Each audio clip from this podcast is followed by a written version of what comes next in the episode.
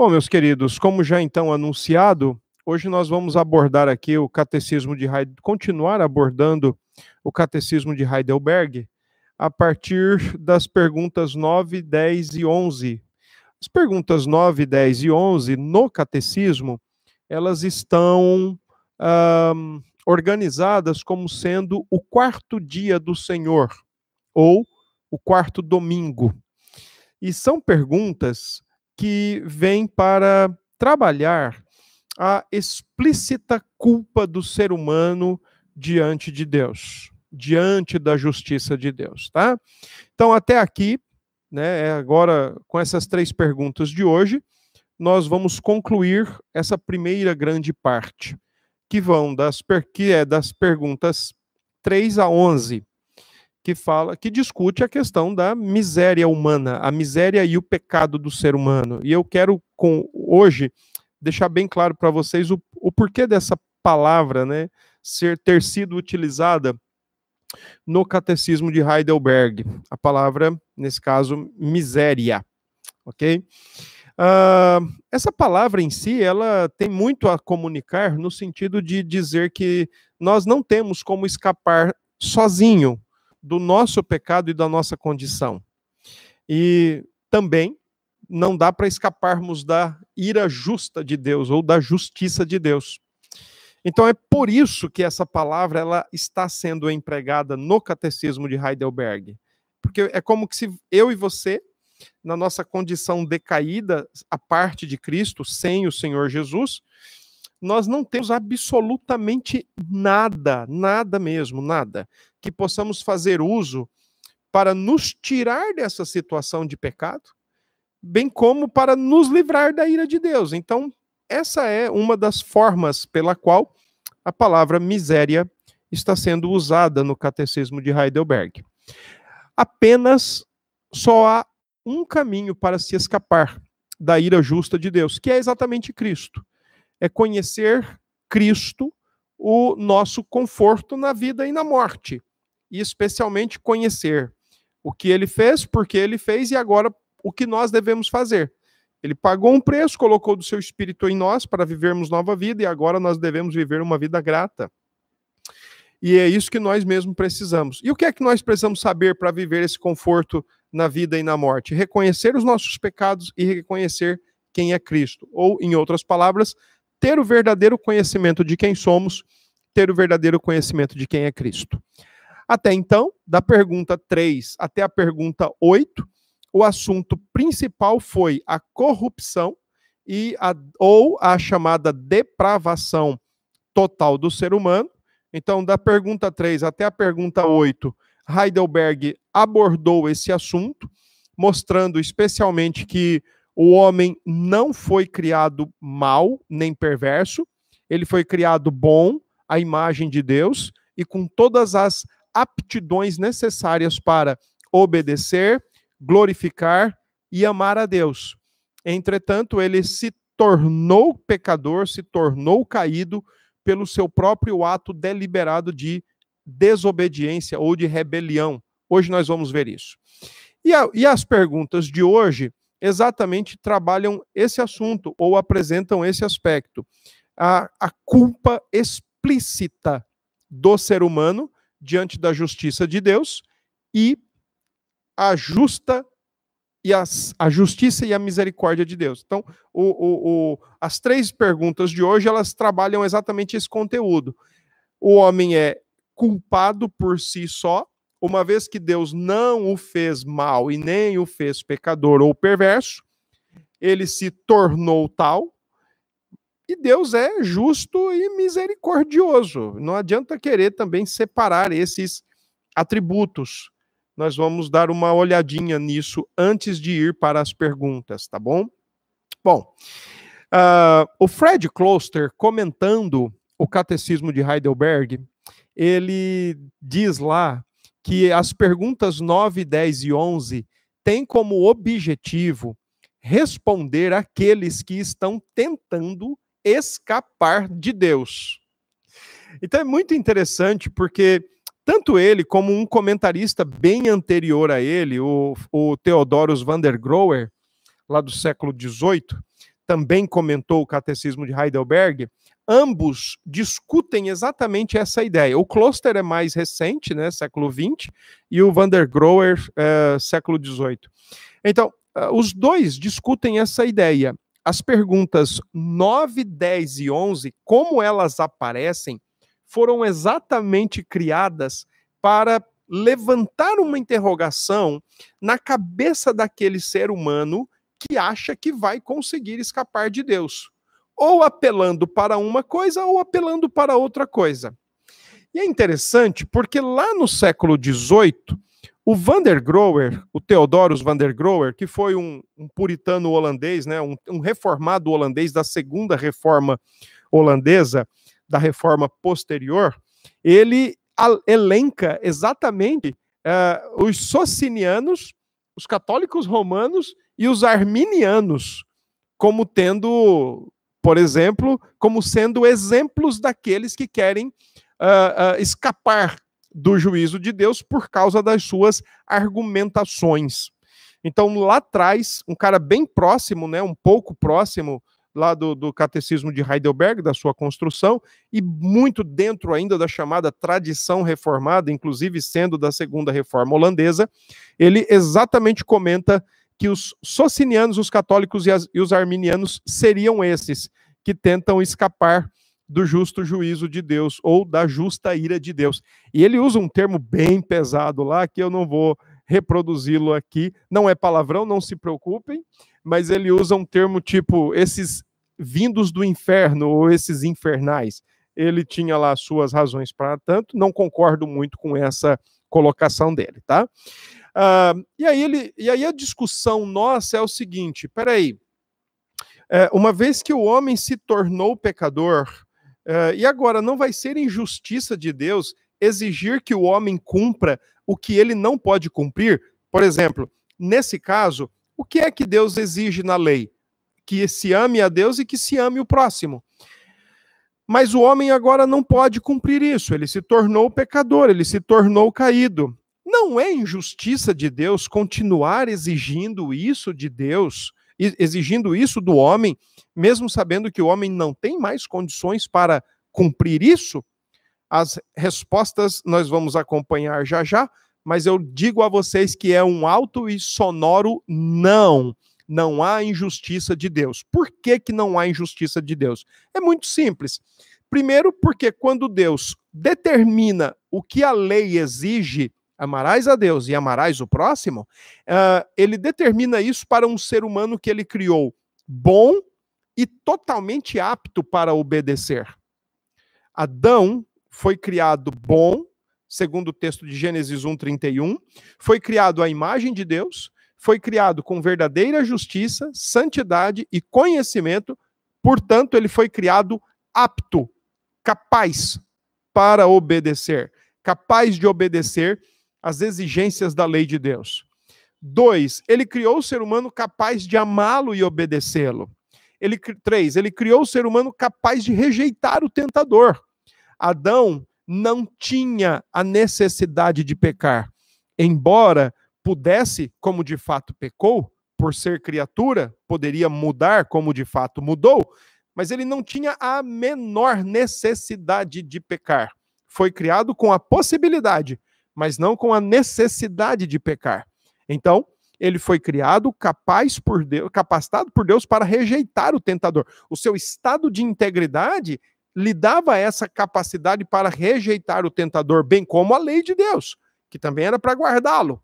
Além disso, além de criar o ser humano bom e apto para obedecer, bom para capaz de amá-lo e obedecê-lo, capaz de rejeitar o tentador, Deus colocou o ser humano num local totalmente apropriado para a obediência. Não era um local caído, não era um local pecaminoso ou, ou, ou mal por essência, não era um lugar que influenciava Adão, a ponto de Adão ser produto do local ou do meio. Pelo contrário, quando a Bíblia diz que viu Deus que tudo quanto ele havia criado era muito bom, o texto não está se referindo apenas à figura histórica e real e literal de Adão e Eva, mas também está se referindo ao habitat. literal, histórico e real chamado Éden ou paraíso, tá bom?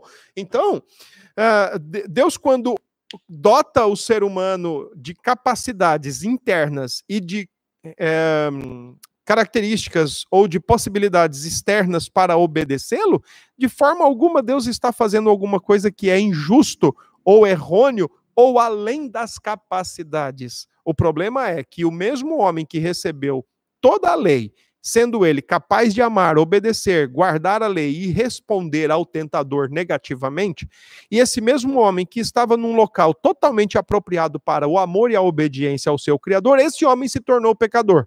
Só que ele não se tornou pecador sozinho. Ele, segundo o próprio padrão de Heidelberg, ele, com o seu pecado, envenenou a natureza humana. Toda a sua descendência agora é pecadora. A lei não muda, porque Deus não muda. Deus é imutável, sua lei é imutável. Nós, criaturas, mudamos. A lei continua a mesma. O problema não está nem em Deus e nem na lei. O problema está no ser humano que agora se tornou pecador e não tem condições de obedecer à lei, mas não é nem por causa de Deus e nem é injustiça de Deus. É por causa do ser humano que se tornou pecador. Bom, eu queria, antes de mais nada, comentar aqui com vocês a pergunta 9 e depois eu vou voltar aqui para o texto que eu tenho aqui para discutir duas palavrinhas que aparecem na pergunta 9. Então, a pergunta 9 do Catecismo de Heidelberg diz o seguinte: Então, Deus exige do homem, em sua lei, o que este não pode cumprir? Isso não é injusto? Percebe a pergunta como ela foi colocada? Olha, não é injustiça de Deus ele exigir alguma coisa de um homem que não pode fazer nada? Bom, depende. Isso, esse tipo de pergunta foi feita para provocar mesmo na época. Uh, e além disso, existe uma questão. Ela quer exatamente preservar e salvaguardar o caráter de Deus, os atributos de Deus e apontar para a explícita culpa do ser humano. Por quê? Olha como está a resposta. Não. Pois Deus criou o homem de tal maneira que este pudesse cumprir a lei. Lembra o que eu disse agora de pouco? Deus colocou, Deus criou o homem uh, perfeito, bom, sem pecado, e por isso capaz de obedecer. Deus criou o homem capaz de obedecer, capaz de amá-lo, capaz de se relacionar com ele de maneira íntegra. Deus criou o homem capaz de rejeitar o tentador. E Deus colocou esse homem num ambiente totalmente plausível, totalmente apropriado para a obediência nada no lugar conspirava contra a obediência e o amor da criatura ao seu Deus. Nada. Pelo contrário, estava tudo muito ali harmonizado, muito sintonizado. Então, o que acontece é o seguinte: Deus criou o homem todo bom, imagem de Deus e perfeito para obedecer. A culpa está no homem. O texto diz, Gênesis 1, 27, é o texto que Heidelberg usa, dizendo que macho e fêmea os criou, homem e mulher os criou, a imagem de Deus os criou.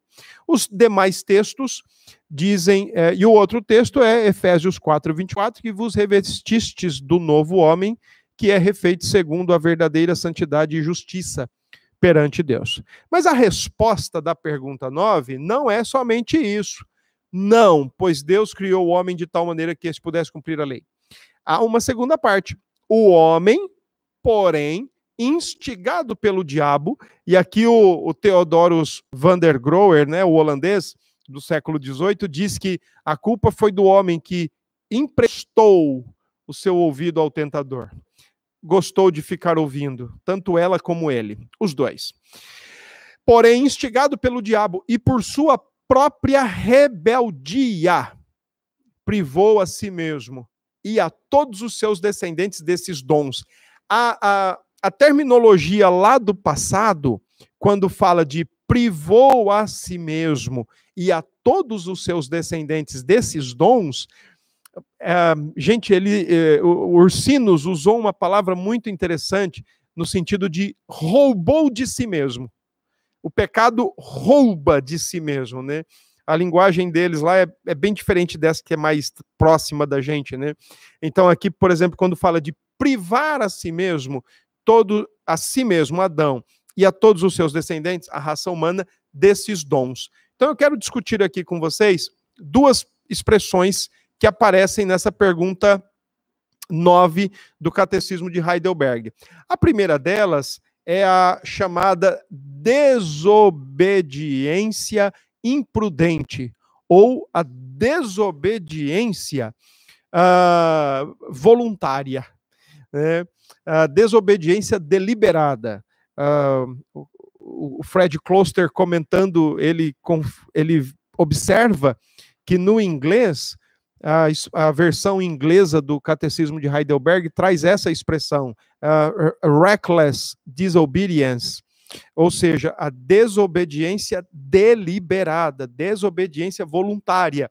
E o Kloster, ele faz uma abordagem da palavra que é usada na versão alemã do Catecismo de Heidelberg, que é a palavra que tem muita correlação com a palavra will, não aquele verbo modal, né, da ideia de futuro, mas a ideia de vontade, a chamada free will, livre vontade ou livre arbítrio, né?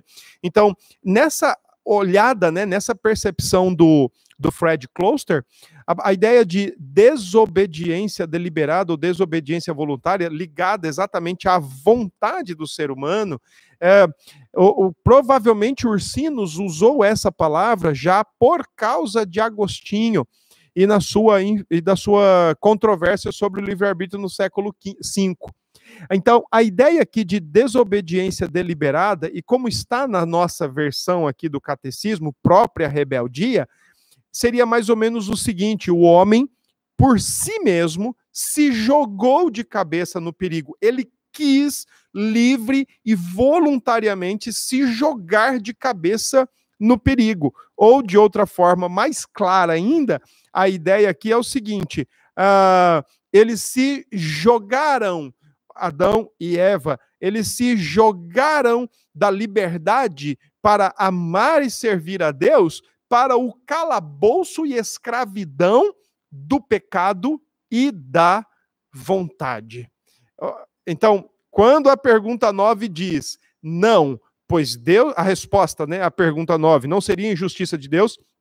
A resposta diz não, eh, porque Deus criou o homem de tal maneira que esse pudesse cumprir a lei. Ele em si e o seu cenário. E aí, a segunda parte da resposta diz: o homem, porém, instigado pelo diabo e por sua desobediência deliberada, por sua desobediência voluntária, se jogou de cabeça no perigo ou se jogou de cabeça no calabouço do pecado, deixando de ser livre para amar e obedecer a Deus, para agora se tornar escravo do pecado.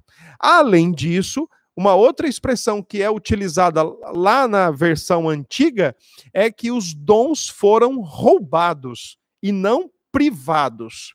Tá? Lá no passado, ursinos e olevianos usaram a expressão os dons foram roubados. E eles batem muito forte nessa tecla de que o pecado é um roubo de si mesmo. É você roubar de si mesmo a liberdade, é você roubar de si mesmo a alegria de servir a Deus, o amor a Deus e assim por diante.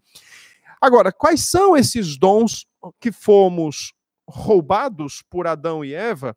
Ou quais são esses dons que, segundo a nossa versão mais próxima do catecismo, nós fomos privados. Esses dons são a habilidade de guardar a lei de Deus. É só você lembrar que uma vez que, por causa do pecado de Adão e Eva, toda a natureza humana foi envenenada e toda a descendência de Adão e Eva foi também envenenada, logo nós fomos roubados, ok? Roubados e não meramente privados, mas nós fomos roubados dessa habilidade de guardar a lei de Deus. Contudo, não se pode apenas jogar toda a culpa e responsabilidade lá para Adão e Eva, porque nós somos totalmente responsáveis pelo nosso pecado. Totalmente, tá bom? Por isso, deixa eu propor algo aqui para você logo, para você já ir pensando, né? Diferente do que muitos pensam, a lei de Deus não é uma coisa ruim, a lei de Deus não é uma coisa má embora ela mostre o nosso pecado, embora ela mostre, ela exija amor a Deus e amor ao próximo, a lei de Deus é para o nosso próprio bem. Tá? Essa é uma compreensão da teologia reformada muito forte. A lei de Deus, quando compreendida para o bem do ser humano, ela mostra, além da sua justiça, ela mostra também a bondade de Deus, porque a lei é para o nosso bem, é para a nossa proteção. É como um guard-rail nas estradas, ela te protege, tá bem? E é por isso que Deus nunca retira sua lei de nós. Nunca retira. Ah, por outro lado, Romanos 1 diz que ele pode fazer uma coisa muito ruim por nós quando ele entrega cada ser humano ao seu próprio coração, mas ele nunca retira sua lei. Nós vamos voltar a falar sobre esse entregar ao próprio coração. Então a pergunta 9 é essa. Pergunta 9 é: quer dizer que o que Deus exige do homem em sua lei e este não pode cumprir, isso não é injusto da parte de Deus? Não.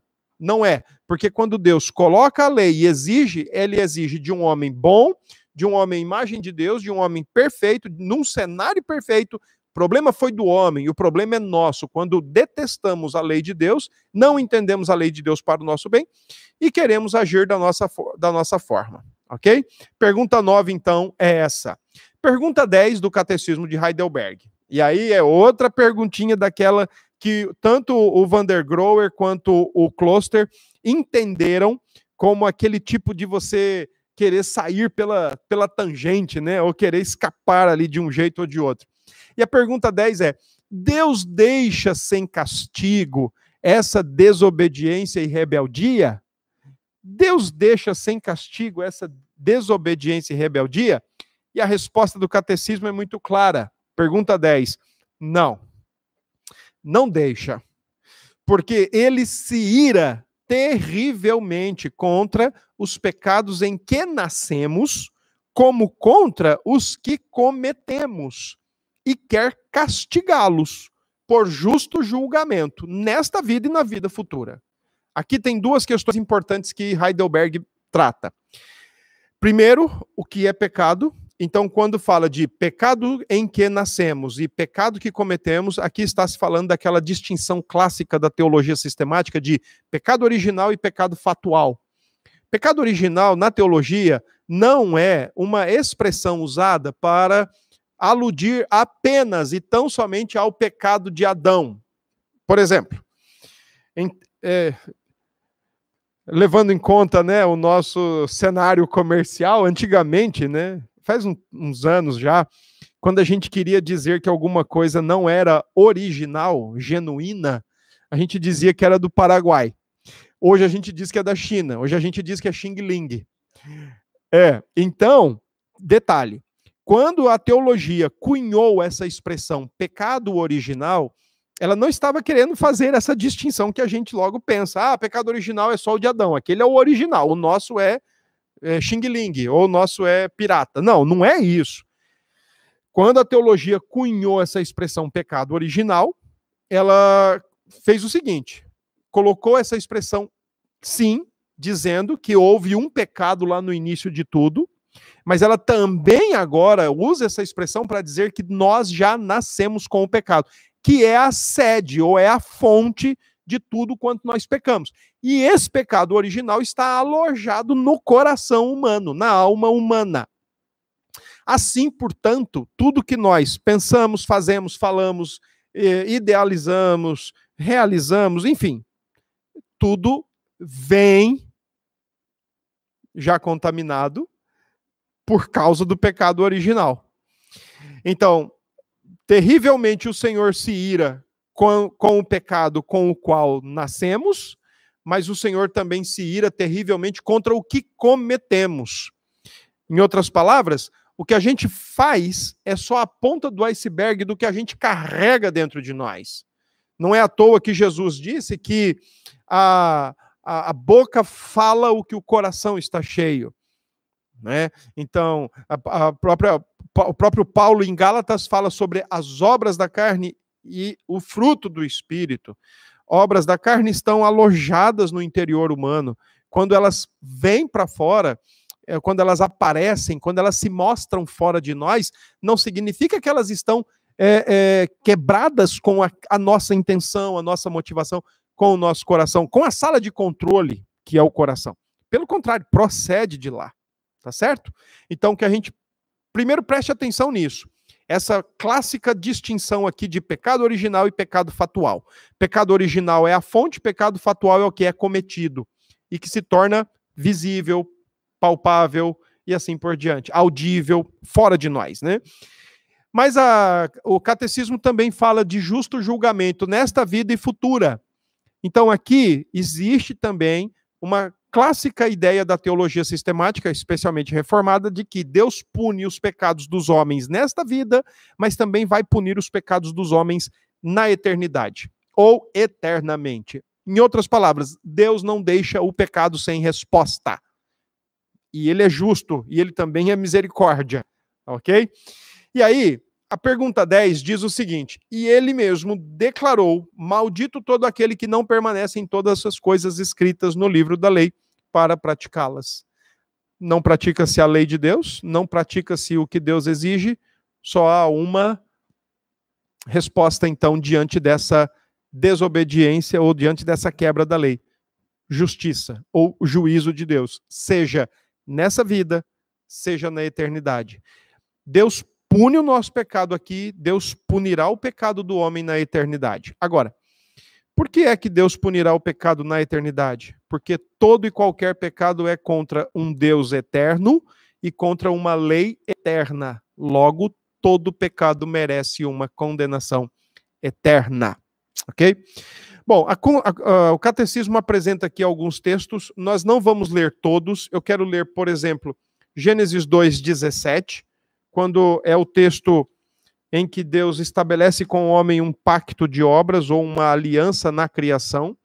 E ele diz: Mas da árvore do conhecimento do bem e do mal não comerás, porque no dia em que dela comeres, certamente morrerás. E o homem morreu porque comeu do fruto proibido, quebrou a lei de Deus, o não comerás.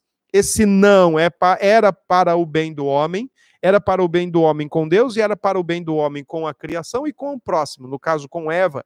E quando o homem quebra, então agora ele, ele recebe em si a justa punição pelo seu erro.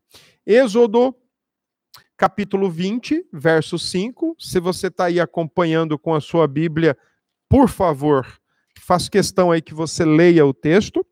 O texto diz: Não as adorarás, nem lhe darás culto, porque eu sou o Senhor, teu Deus, Deus zeloso, que visito a iniquidade dos pais nos filhos até a terceira e quarta geração daqueles que me aborrecem. Deus não deixa o pecado do homem sem punição, seja nesta vida, seja na eternidade. Deus sempre visita o homem e sempre demonstra sua ira sobre o pecado humano. Salmo 5, Vamos dar uma olhadinha lá. Eu pulei um texto aqui propositadamente, porque nós vamos voltar para esse texto já já. Salmo capítulo 5 e verso 5 diz assim: Os arrogantes não permanecerão à tua vista. Aborreces a todos os que praticam a iniquidade.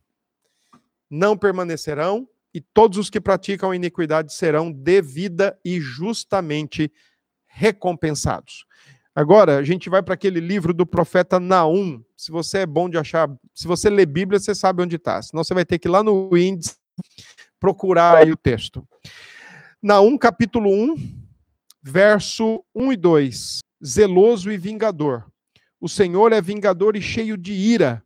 O Senhor toma vingança contra os seus adversários e reserva indignação para os seus inimigos. O Senhor é zeloso, é cheio de ira e reserva indignação contra os seus inimigos. Romanos capítulo 1. Nós vamos ver o verso 18 agora.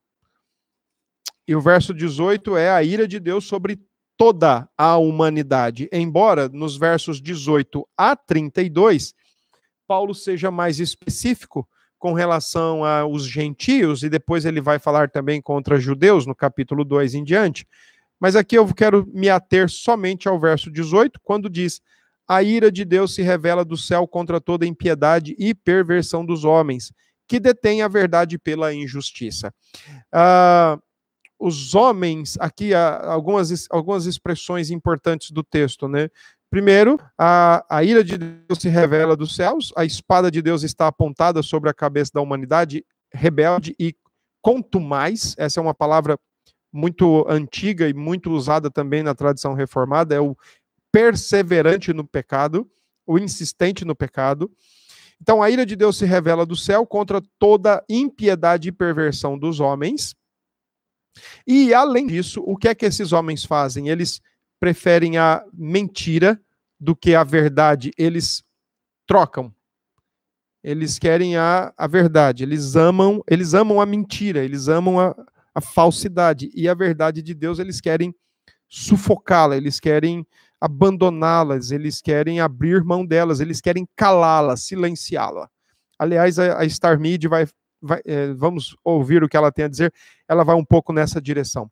Então, a ira de Deus é contra o pecado e a sua ira é justa, porque o pecado é contra um Deus justo, ok? Uh, depois nós temos aqui o texto de Hebreus 9, 27. Eu saltei dois textos aí, depois você pode ler de acordo com o que o catecismo aponta.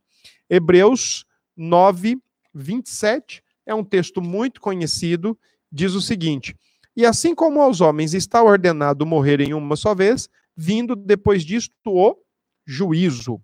O que é que a escritura, o que é que esse texto tem a nos ensinar? Que para todo aquele que morre já chegou o julgamento, o juízo final? Não, não é isso que o texto está ensinando. O que o texto quer ensinar é o seguinte: quando uma pessoa morre, e especialmente levando em consideração a pergunta 10, se Deus deixa o sem castigo a desobediência e a rebeldia, levando em consideração essa pergunta, então, quando uma pessoa morre, o que acontece é o seguinte: não tem mais volta, não tem como reverter o seu quadro. Morreu sem Cristo, morreu sem o conforto, sem a segurança, sem a proteção de Cristo, então ela vai ter de enfrentar as duras e difíceis consequências, enfrentar o juízo e a ira de Deus. Por isso que o texto diz: morreu, segue o juízo, não tem mais o que fazer. Tem o que se fazer enquanto estamos vivos, enquanto estamos ainda neste mundo, respirando, vivendo.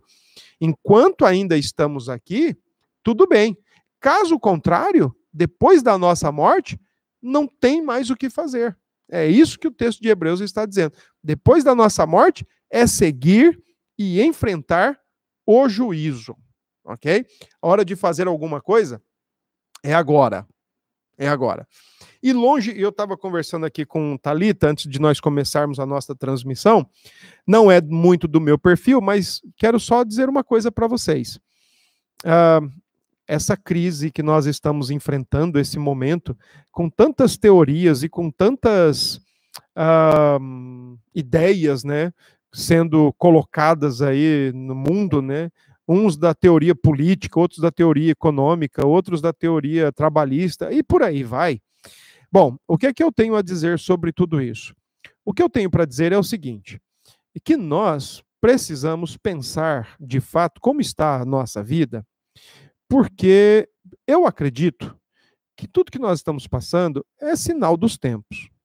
É cumprimento da palavra de Cristo, lá no, no, em Jerusalém, no século I, quando ele disse que os sinais dos tempos estariam presentes desde a primeira até a segunda volta de Cristo. Nós estamos, sim, nos últimos dias, nós estamos vendo os sinais dos tempos se cumprindo e cada vez com maior abrangência e com maior intensidade. Então eu quero convidar você a pensar na sua vida e ver se compensa mesmo insistir numa vida sem Cristo. Longe de mim querer amedrontar você, mas quero que você pense mesmo nessa questão, se compensa seguir sem Cristo, tá bom? E procure a Cristo. Além disso, eu penso que é interessante você é, repensar, refletir seus valores, refletir seus conceitos e entender que este é um momento que pode ser muito primoroso e bondoso para a sua vida, tá bom? Bom, chegamos então aqui na última pergunta, e a pergunta 11 é assim: Mas Deus também não é misericordioso? Entenderam a pergunta? Pergunta 11 é: Mas Deus não é também misericordioso? E a resposta é: Deus, na verdade, é misericordioso, mas também é justo. E eu penso que aqui está o grande problema quando nós queremos separar os atributos de Deus. Não se pode separar os atributos de Deus de forma alguma, porque ao mesmo tempo que Deus é misericordioso, Deus também é justo, ok? Então, nesse sentido, o que nós precisamos entender é que uma vez que Deus não deixará o pecado impune, ou a rebeldia ou a desobediência impune, nós precisamos então lembrar que ele é misericordioso, mas ele é também justo. A sua justiça não pode ser apagada ou excluída por sua misericórdia. E aí, a pergunta 11 também diz assim: Mas de, por isso, sua justiça exige que o pecado cometido contra a sua suprema majestade seja castigado também com a pena máxima. Quer dizer, com castigo eterno, corpo e alma. Bom, então vamos voltar aqui. A pergunta 11. Mas Deus não é também misericordioso? Percebe? A disposição da, da, da do catecismo foi a seguinte, né? Uh, olha, uma vez que Deus é, pede ao ser humano, e o problema não está em Deus exigir que se cumpra, mas está no ser humano que se tornou pecador e não pode cumprir.